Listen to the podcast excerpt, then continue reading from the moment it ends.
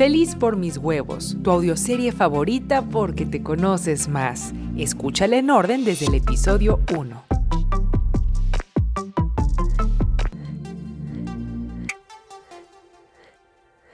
La gente a mi alrededor se hacía preguntas distintas, por mi culpa, como si yo fuera un agente del cambio. En el trabajo se planteaban cómo logré atrapar a tan jugoso partido como Bruno. Meche se cuestionaba sobre mi visión de mundo. Por su lado, Elena se cuestionaba la naturaleza de las cosas. Ay, si supiera escribir, le caería de perlas un diario de inventor. Un momento. Enseñaré a Elena a leer y escribir. Sí, sí, sí. No importa si se empareja con el David o no, su mundo se ampliará. Convertí esta idea en una misión. Lo único que necesitaba era material de trabajo, pero eso lo podía pedir a Bruno de la botica. Fui a verlo para pedirle libros, carboncillo, pergaminos, tinta, todo. Ay, ¿qué debería usar? Un silabario, mi mamá me mima, el método Kumon, Doman, ideogramas. ¡Ay, qué emocionante! Sentí como si Elena fuera la hija que no tengo. Podría compartirle por fin a alguien lo que sé ya que con Tezontle no entiendo nada de lo que es y lo que necesita, sin la intervención del especialista, me causó remordimiento andar comparando a un hijo con otro por un instante. Bah, en mis múltiples visitas a la botica para reunir material conforme se me iban ocurriendo ideas más didácticas, me topé con Elena y le comuniqué mi proyecto para ella. Casi se desmaya. Tú lo que quieres es que nos quemen. No, Elena, lo que quiero es abrir tu universo. No me entendió. Y debió sonarle peor de lo que imaginé. Nadie me va a abrir nada. Se cerró la chalina y apretó las mandíbulas. Si lees, Elena, eso te acercará al mundo de el David. No movió ni un dedo ni pestaña.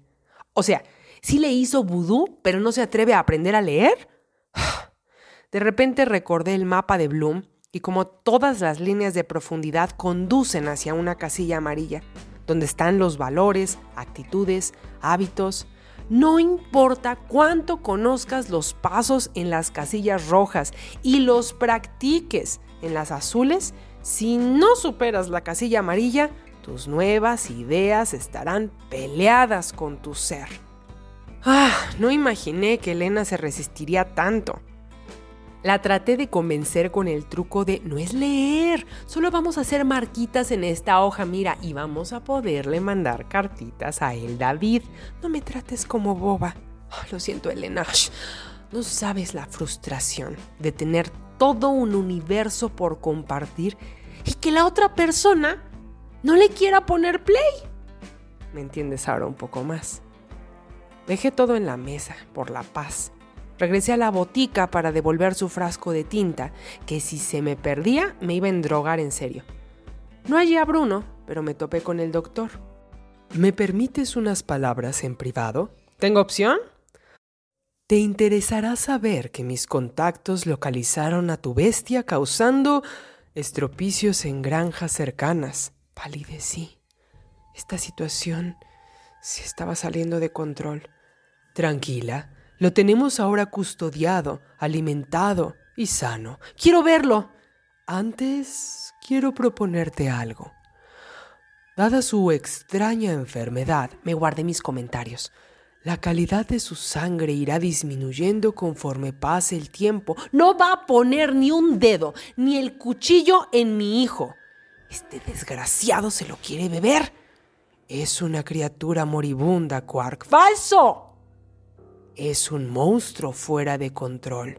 Su selección de palabras me mostraba que había preparado varias posibilidades según mi reacción. Si no podía manipularme con la culpa, podía apelar a mi impotencia.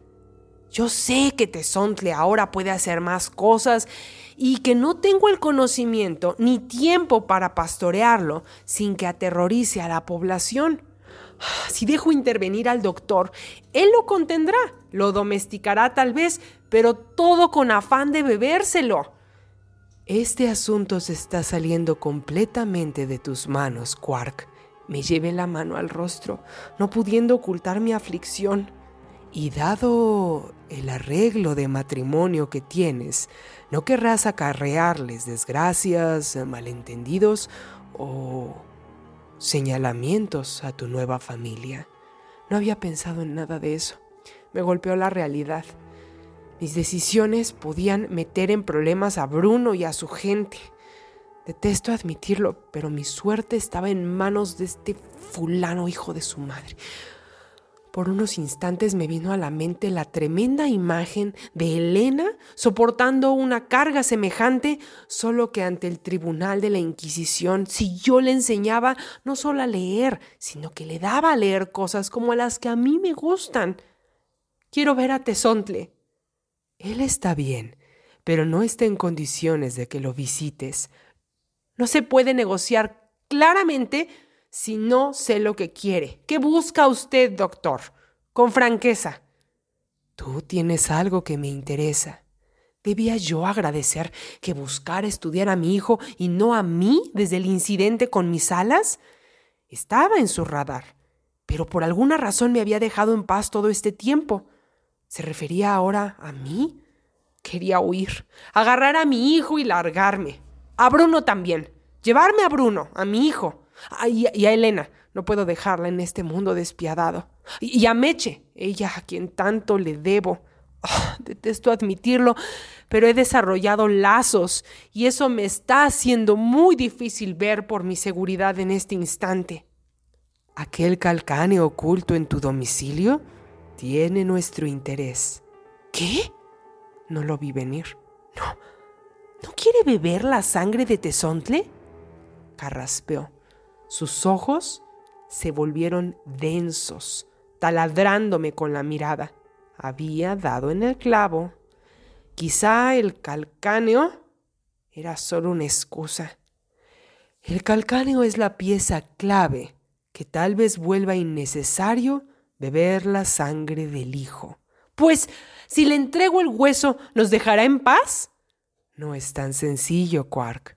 Tú tienes una cualidad que nadie en la escuela puede imitar. Tú eres la persona idónea para rastrear el origen del calcáneo y descifrar sus misterios. Si lo logras, evitarás que experimentemos con el inapreciable líquido de la inmortalidad. Para este punto quedé helada. No podía confirmarle ni negar que la sangre de Tesontle fuera ese elixir por el que los templarios matan o los brujos tratan de obtener de las piedras. Toda la situación, toda se salió por completo de mi control. Tuve un escalofrío junto con un pensamiento atroz. Ahora casarme con Bruno no era una cuestión de amor o de si me dejarían reunirme con mis amigas en noches de luna, sino de protección. Si me casaba con él, quizá no tendría que enfrentar este dilema sola. Toma tu tiempo, Quark. De Sontle no tiene mucho. Vuelve en la mañana. Pediré que te escolten a casa, que encontrarás algo desordenada, pues lo habrás adivinado, el calcáneo es mucho más valioso de lo que había querido admitir. ¿Por qué no lo habían logrado encontrar si lo tengo ahí en la repisa como figurita de porcelana de una abuela? Me apresuré a regresar a la catacumba, entré, boté el sombrero, boté la gabardina, el lugar estaba patas para arriba. Me derrumbé sobre el catre en shock. Entraban los tres rayos de luz. ¿Y ese chillido?